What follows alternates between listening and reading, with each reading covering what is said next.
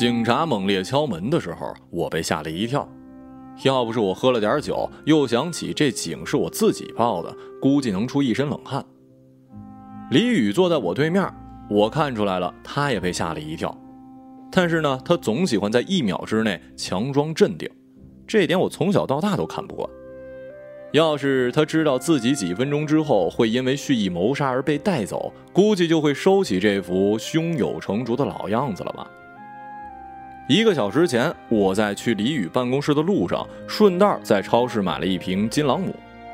金朗姆气味淡，味道浓，是我跟李宇一直以来最喜欢喝的酒。鉴于今晚的谈话内容不会很轻松，所以我觉得喝点酒能让自己跟李宇都好过一点。李宇的办公室建在建外 SOHO 旁最高的那个写字楼里，窗外就可以看到碎火流光的夜景。我们从小一起在乡下的苞米地里偷苞米的时候，可没想到长大之后的某一天，李宇能爬到这么高的位置。我还记得那时候，李宇喜欢站在一堆苞米垛子之上，指着一众小孩大吼：“我要征服世界！”所有小朋友都没把他当回事儿，但当时的我就知道，李宇是一个说到做到的人。我在大楼的电梯里报了警，这是我早就算好的时间。我来之前就已经把李宇的犯罪资料全部打包好，交给了中间人。此时我只要给他发个消息，他就会托另一个人全部交到警察手里，接着还会打一个匿名电话。现在这案子闹的是满城风雨，警察一定第一时间警觉起来，估计超不过半个小时，他们就会过来。报完警，我像没事人一样推开李宇办公室的门李宇的办公室呢，透着一股浓浓的小老板气质。一张很大的实木办公桌，四周郁郁葱葱的大盆植物，把原本就很大的办公室环绕的跟一个小森林一样。虽然我心里抵触，但是不得不承认，他在选家具、摆陈设的品味还是很不错的。以前我可没发现李宇在这些方面的审美能力啊。这是在长期的物质生活中逐渐被渗透的一种本领，并不是想学就能学到的。李宇没注意到我进门，眼睛还盯着电脑屏幕来回浏览着什么。从小到大，他只要一看一些重要资料，就习惯性的咬下嘴唇。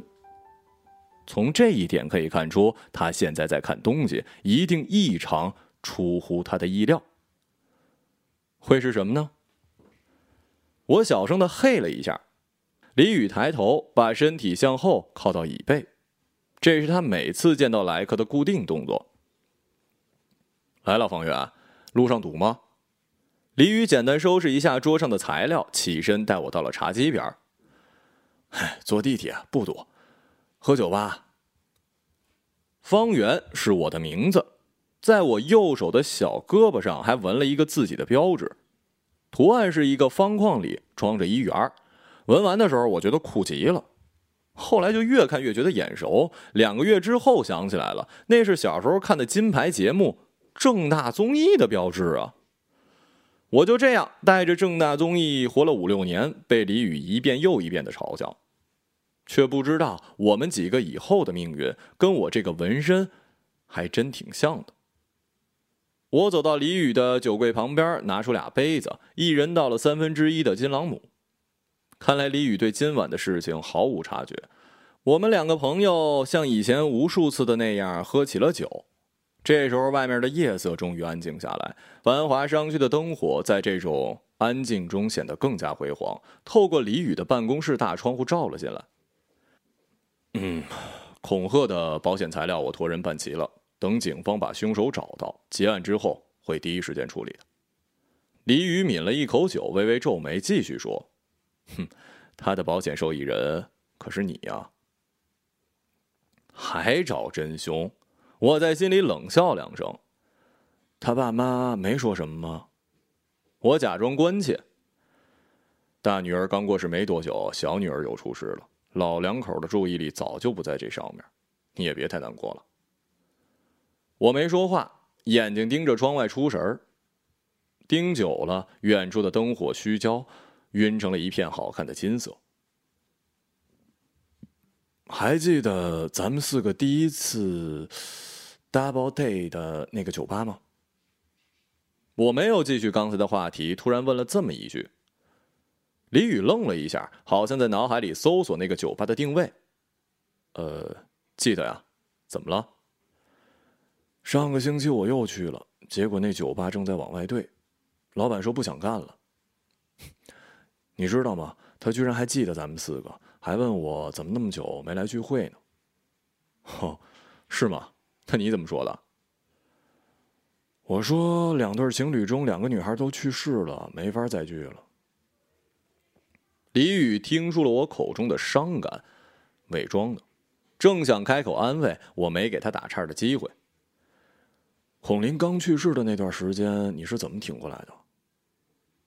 我，我不知道，大概没什么方法，挺不住也得硬挺吧。遇到这种事儿，我们还能有什么办法呀？只能硬挺了。不对，你跟我的情况不一样。当时孔林是因为得病，而恐吓是意外。不管你相不相信，这感觉完全不一样。可能喝的太急，酒劲儿一下冲到脑门我从来没有这么快的喝高过。我听到自己的声音，好像是从远处飘来的，不好听。太过激动了，真正的悲伤一秒涌来。得了吧，我当时不比你现在好受的多。孔林的确是病死的，但是当时也不是完全没救。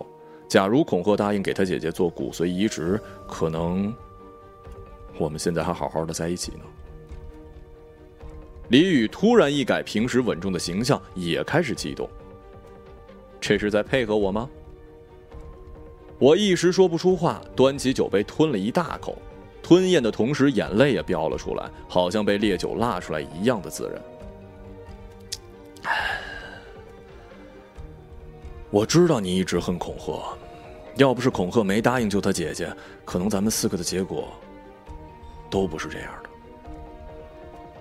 或许以前有怨恨吧，但是那些事情已经过去了，而且我觉得你这样说对恐吓有点不公平。少假惺惺了！孔林去世之后，你敢说看着我跟孔克还好好在一起活着，就没有一点恨意？我说了，我已经想通了，救不救孔林，孔贺有选择的权利，旁人没资格指指点点。那我问你一个问题：当你听说恐吓遇害之后，你有没有一点的快意？方圆，你醉了，回答我的问题。没有，你他妈有完没完了？李宇终于被我惹火，他把酒杯往桌上一拍，酒全溅了出来，洒在了茶几上。他也开始怀疑今晚叫我来是不是一个错误的决定。最后一个进出我跟孔贺家的人就是你。我看了监控，这你怎么解释啊？你说什么呢？你以为我杀了他呀？明明是你把钥匙给我的，让我去你们家帮你拿哮喘药，而且我当时根本就不知道孔克在家。我看你真是喝晕了吧你！我把身体靠在沙发，一口长气从鼻腔呼出来，连带着非常浓的酒味儿。哼，我当然知道了。李宇皱皱眉，不明所以的看着我。来，我帮你把事情理一理啊。五年前。你跟孔林开始谈恋爱，然后你们就看着单身的我，觉得这个人还不错。正好孔林的妹妹也单身，就搞了一次聚会，在黑月酒吧，想撮合我们俩。事情成功了，我跟孔克不久就开始谈恋爱了。你们俩打趣的说这是干柴遇上烈火，说我们这对儿啊肯定比你们先结婚。半年前。孔林觉得不舒服，去医院检查，发现得的是急性白血病。当时你们正筹划结婚呢。我现在还记得你听到这个消息之后的表情，这辈子我还没见过你那么痛苦，整个人都在发抖，还捏碎了一个玻璃杯，玻璃碴嵌到你的肉里，血吧嗒吧嗒往下淌，你自己都没发现。这时候医生说还有一点希望，如果移植骨髓手术成功，孔林也不是没有治愈的可能。双胞胎的数据完全匹配，你跟孔林还有孔林的父母都开心的不得了，甚至有那么几天，你们俩又过上了一种理所应当、无忧无虑的生活。但谁也没想，恐吓拒绝在手术协议书上签字。我们几个都找过他，但谁说都没用。最后几天，恐吓索性直接关机。他父母非常愤怒，要跟他断绝关系。那边孔林的身体彻底不行，大家眼看着手术时间被完美的错开。我们几个人呢，连续陪着孔林待了四十多个小时，他都昏昏沉沉的。后来他醒过来，清醒了一点，让我们都回家休息，还说自己想吃一份馄饨。虽然所有人都知道他现在不能吃东西，但大家还是该回家的回家，该买饭的买饭。等我们回到病房，孔林就去世了。我们所有人的情绪都崩溃了。恐吓听到消息来到医院，他妈见到恐吓就一巴掌把他鼻血都打出来，这些你都还记得吧？我不紧不慢地说，眼泪顺着眼角安静的流，不给李宇插话的时间。李宇看出来了，我想说的不止这些。我随手点了一支烟，继续说。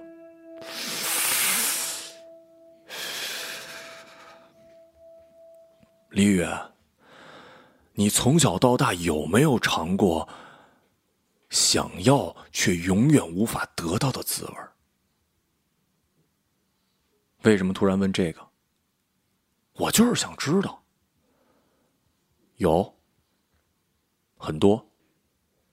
不不不，我觉得你根本没尝过，求而不得，那是一种什么样的滋味？我来告诉你，两年前我遇到一个女孩，在准备让她知道我存在的时候，你很凑巧的抢先跟她在一起了，很不可思议吧？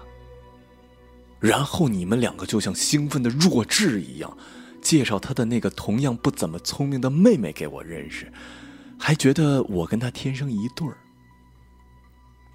这就是求而不得。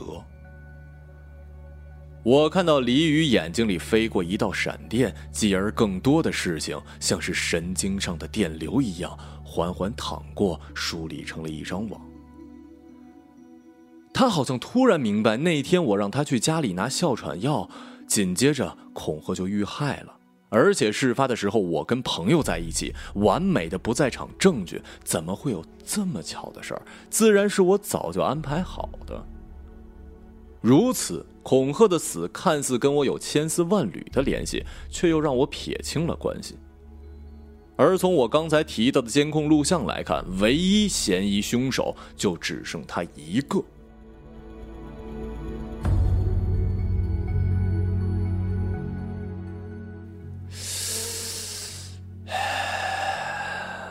不用想了，你自己解释不清。现在大家公认的事实就是，监控里你是唯一在恐吓遇害的时候出入我们家的人，这个罪你吃定了。李宇睁大眼睛，脑袋嗡嗡作响，始终不敢相信眼前发生的一切。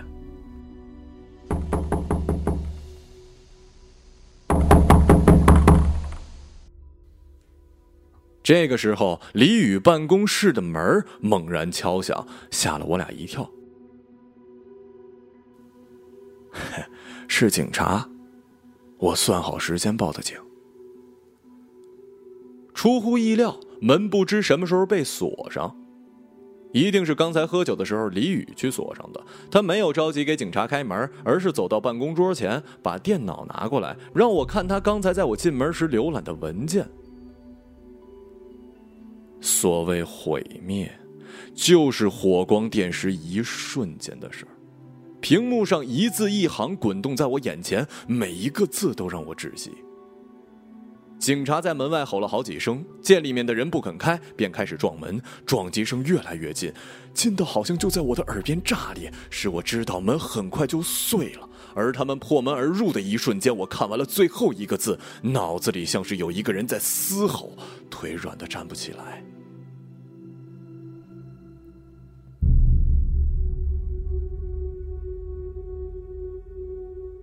Sign the bill。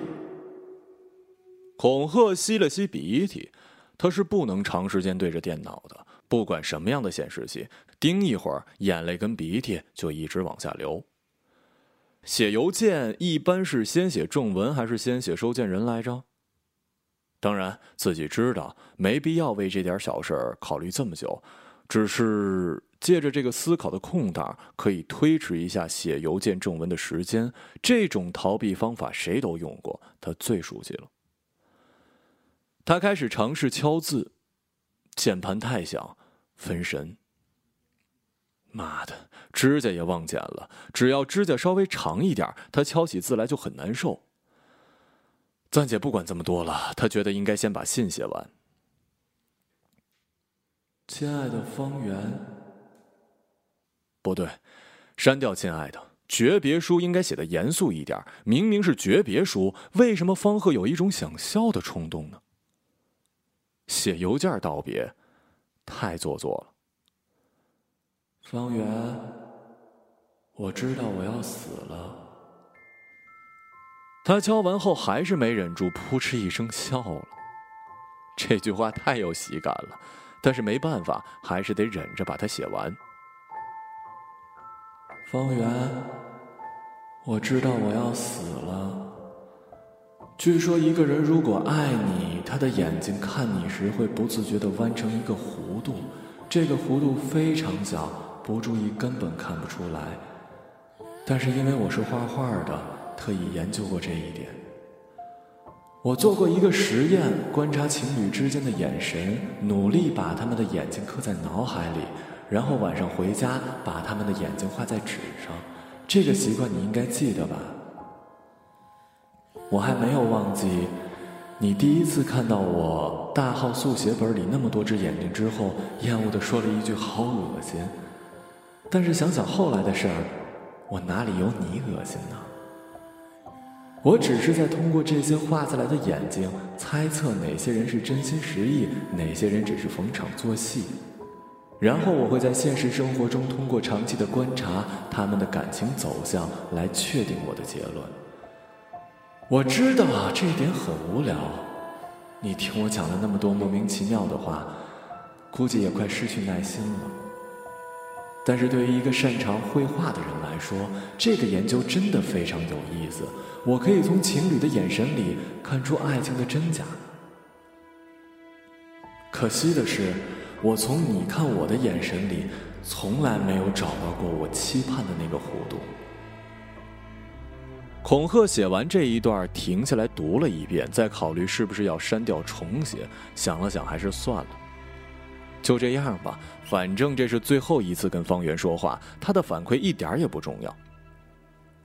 想到这儿，他的心里突然轻松了许多，轻轻呼了一口气，感觉第一次有了一种对方圆想说什么就说什么的感觉。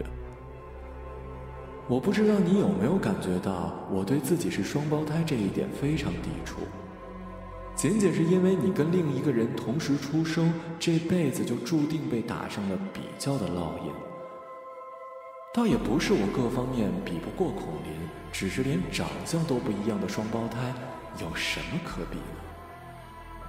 有人说我们一个是春天的碧山桃花，一个是夏日的焦糖月季，两个人在一起，各自的优点都能发挥到极致，我都要笑死了。孔林第一次带我去见她新交的男朋友的时候，我其实找了个借口不想去，但是她坚持。我知道我又要浪费一个下午了，乏善可陈的聚会到底要度过多少个呢？当天我就见到了李宇，一看就知道这是姐姐喜欢的类型，高瘦，戴着一副眼镜，一副干什么都会成功的样子。我对这类的男人真是一点兴趣都没有，而我没想到的是，我们三人的聚会不久之后就有了第四个人加入。他们俩假装不经意的告诉我，等会儿要来一个男生，是李宇的朋友。我一下就看出来了，这是他们为了给我介绍对象组的局。心里非常生气，几乎下一秒就要拿包走人了。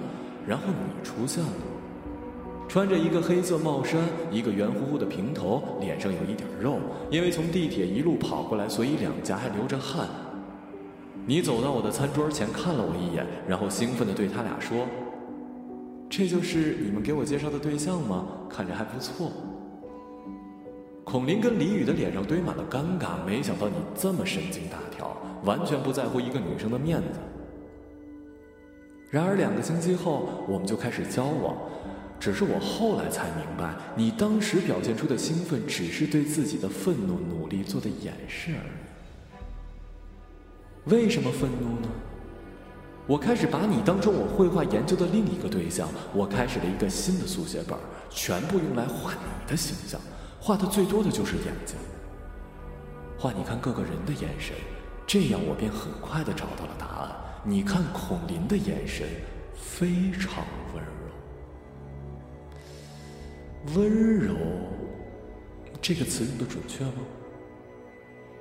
恐吓停顿了一下，想找一个更暧昧的词，那么就干脆用暧昧好了。你看孔林的眼神非常暧昧，你永远都不会知道我是有多早就发现了这一点。你对我太放心了，这种放心是带着一种理所应当的鄙。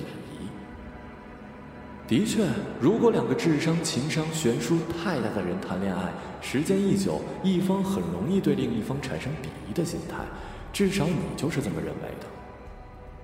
但其实咱俩的悬殊并没有你想象的那么大。发现我喜欢的人喜欢我的姐姐，这是一件多么痛苦的事儿啊！但是我没有让任何人看出这一点。你看，我的实力是不是比你想象中强得多了？你会因为知道这一点而对我有一些改观吗？或者是一点起码的应有的尊重？我知道你不会。邮件写到这里，他终于不再感觉可笑了，反而感到有一些伤感。接下来，他进入了正题。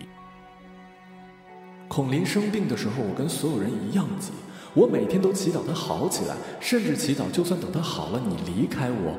和他在一起，我都可以接受。可能真的是某种力量听到了我的祈祷，孔林有了一次骨髓移植的机会。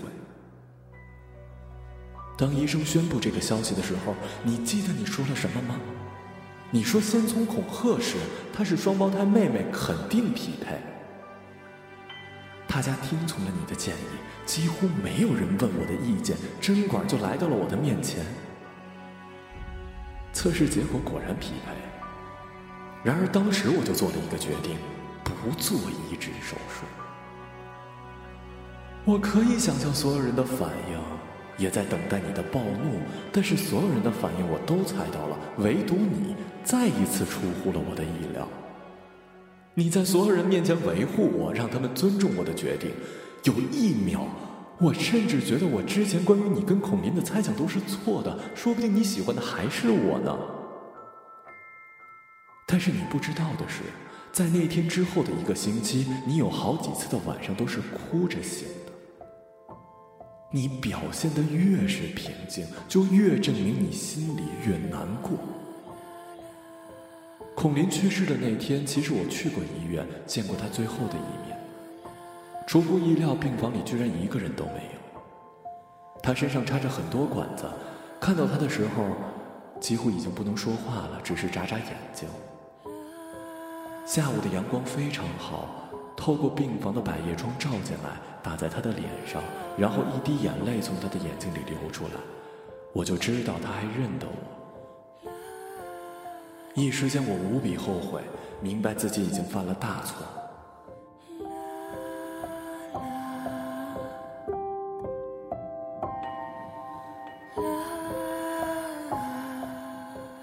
这样写算是诚恳吗？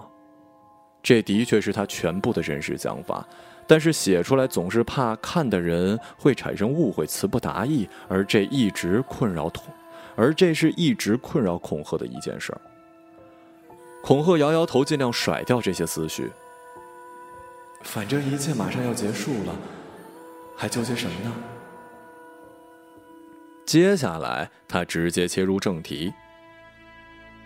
我知道自己马上要死了，孔林下葬那天，爸妈不让我参加葬礼，但你们都去了，我一个人在家做了一顿远超于食量的饭菜，然后在家里把里到外打扫一遍，地砖的缝隙都没放过。请原谅我这么多啰嗦的细节，因为我想告诉你，当天我真的处在崩溃的边缘了。然后门铃一响，你回来了，我非常高兴。或许一天的痛苦终于可以告一段落了，我可以将剩下的饭菜热给你吃了，你可以给我讲讲葬礼上一些无关悲伤的细节。但是出乎意料，你从进门就冷着脸，恐怖至极，然后没看我，径直走到了卧室。我还愚蠢地打开卧房问你饿不饿，你当时回答了一句：“不是每一个人都有胃口吃得下饭的。”我一惊，那个时候我才知道。原来原谅并不是一件轻而易举的事儿。发现家里的诡异是在两天前，咱们那间小小的储物间里面堆满了一些一万年都用不上的东西，门常年是锁着的。然而那天你上班之后，我在家赶稿子，突然听到杂物间里有一些动静。起初我并没有觉得什么异常，但是画了一会儿过后，一阵更明显的声响传来。我撑着胆子跑到杂物间，握着门把手想打开看。果然，门还是锁的。我没钥匙，我当时吓得脸色都变了，马上抓起电脑到楼下的咖啡店里工作，家里一刻都不敢多待。一直到晚上你回来，我给你讲起这件事，你先是一惊，脸色微微一变，然后露出了不耐烦的神色，让我别这么疑神疑鬼。我让你去储物间检查一下，你自己却不敢。你找到钥匙进去检查，出来跟我说储物间的通风管灌了一些风，把一些东西吹倒了。说你已经把通风口给堵上，我终于松了一口气。然而我的恐惧仅仅消失了四个小时。当天晚上，你以为我熟睡之后慢慢起身？天哪！你难道不知道电视剧里演的都是骗人的吗？这么明显的 bug 居然没有骗过自认聪明的你。试问一个人在你身旁起身，你怎么可能不被吵醒呢？总之，你轻轻的起身，那动作一看就知道隐藏着什么秘密。你出去之后，我躺在床上安静的一动不动，想努力听清你在干什么。你打电话的声音传过来，支支吾吾，不知道在说什么。但是最后一句我听到了，你说明天就动手吧。然后我隐隐约约听到电话那头的人嗯了一声，表示同意，继而传来一阵轻轻的关门声。这时我才反应过来，你不是在打电话，而是在跟那个人说话。那个人就在我们的储物间里。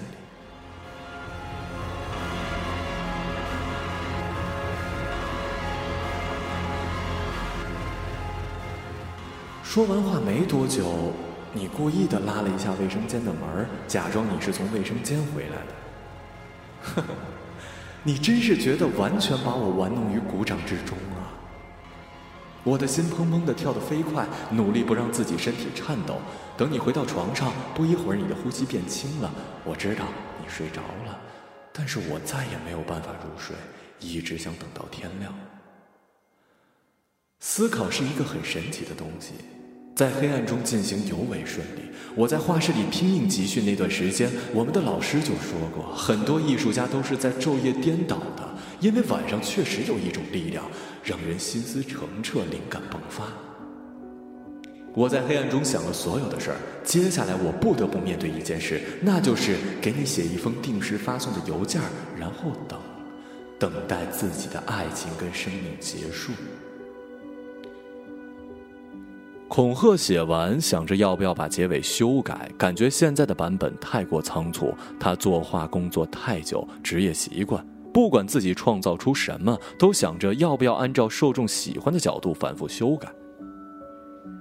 算了，恐怕方圆连看完这些啰嗦的耐心都没有，并且他的眼眶现在完全被泪水填满，很努力才能看清电脑屏幕，于是轻轻点了发送，把电脑合上。孔贺抬起头看了一下房子的四周，屁股底下这把椅子是孔林去世前买的，他很喜欢。这个房子的一切他都很喜欢，可能是因为在这个房子里的东西都是他跟方圆共同拥有的吧。他清了清嗓子，大声的说：“你出来吧。”储物间的门在下午四点寂静无声的房间里，吱呀一声开了。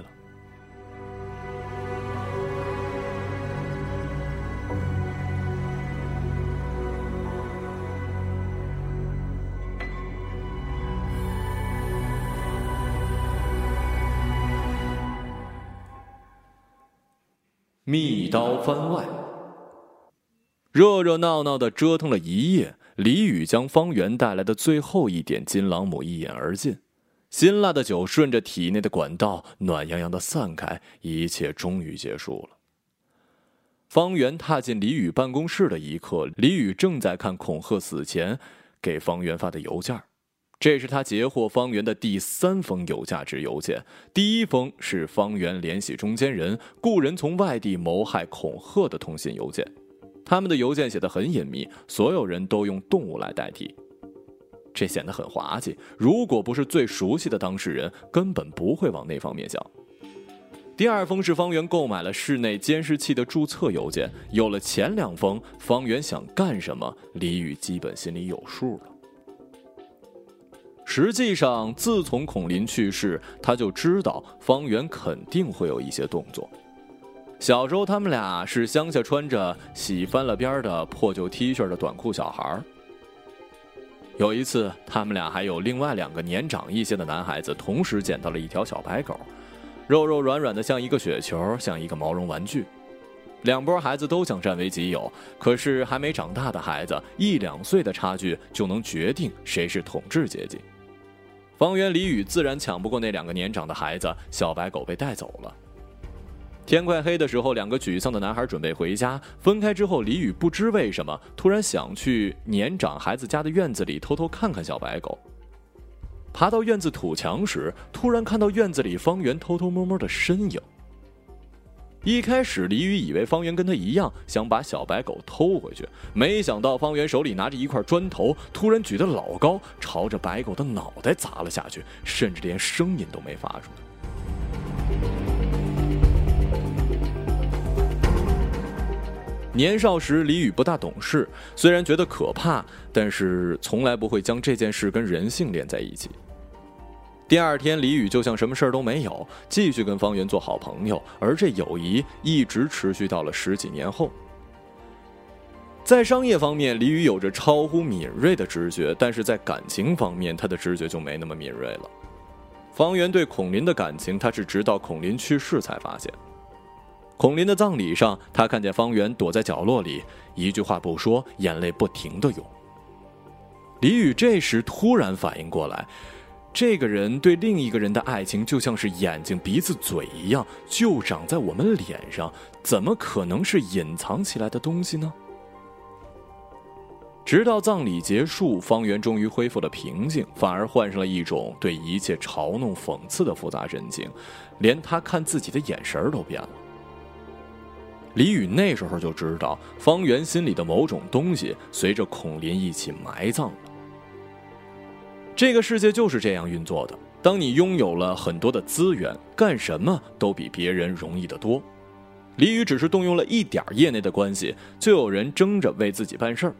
他开始全面监控方圆的各种行动，包括电子邮件、通讯记录以及出入他家的人等等。他看到侦探带回来的照片上，方圆带着一个行踪诡异的男人进了自己家。他猜想，那就是他从中间人那里领到的凶手。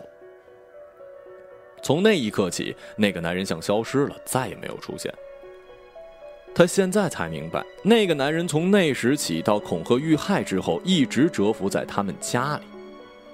恐吓遇害那天正是朋友聚会，莫名其妙，方圆突然觉得不舒服，哮喘，带着心脏病。大家都让他去医院，他执意不去，让李宇回家帮自己拿药。李宇明显感觉到这其中诡异的事儿，他明白自己有危险。但事实是，越是知道事情的真相，李宇就越喜欢利用现有的条件为自己创造利益。方圆凭什么喜欢他的女孩？孔林从最初开始，并且以后也只能是他李宇自己一个人。李宇打电话叫了司机，跟自己一起去了方圆家。如果司机能作证，在方圆家有人袭击了李宇，加上他现有的证据，那就能证明方圆买凶。谁的罪孽谁来赎？并不是他想害方圆，毕竟是跟自己一起长大的好兄弟。但是既然对方已经起了杀念，他正好顺了自己这口气儿。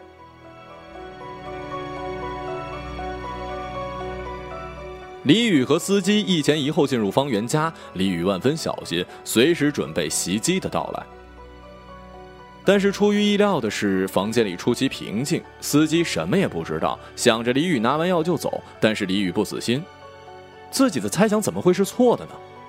在他拿完药之后，还留恋在这个屋子里。这时，他听到了一丝隐约的挣扎，从那个杂物间传来的。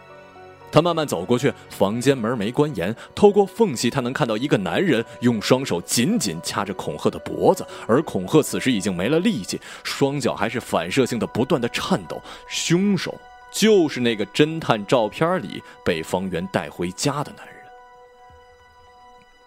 不得不承认，这一秒李宇还是惊了。他想冲进去把恐吓救下来，但是那是恐吓呀，是掐断了孔林唯一希望的恐吓呀！一个可怕的念头突然生了出来。李宇朝门口返回，对司机说：“药拿到了，咱们走吧。”在司机开上高速之后，李宇清理了自己的思路。方圆想直接杀害的不是自己，而是恐吓，然后嫁祸到自己头上。如此简单的一石二鸟，他觉得这个计划是险棋一招。方圆肯走这一步，那真的是失去理智了。在方圆报警后没多久，李宇找人将自己整理的所有材料交给警方，当然，断然隐去了他见死不救的那部分。警方最终在李宇的办公室带走了至今不明真相的方圆。想到这儿，李宇从酒柜里拿出一瓶威士忌，连杯子都没有，直接对着瓶子喝。香气四溢的酒入喉之后，他颤抖的双手逐渐稳定，这才是他的酒。而金朗姆，他其实从来都不爱喝的。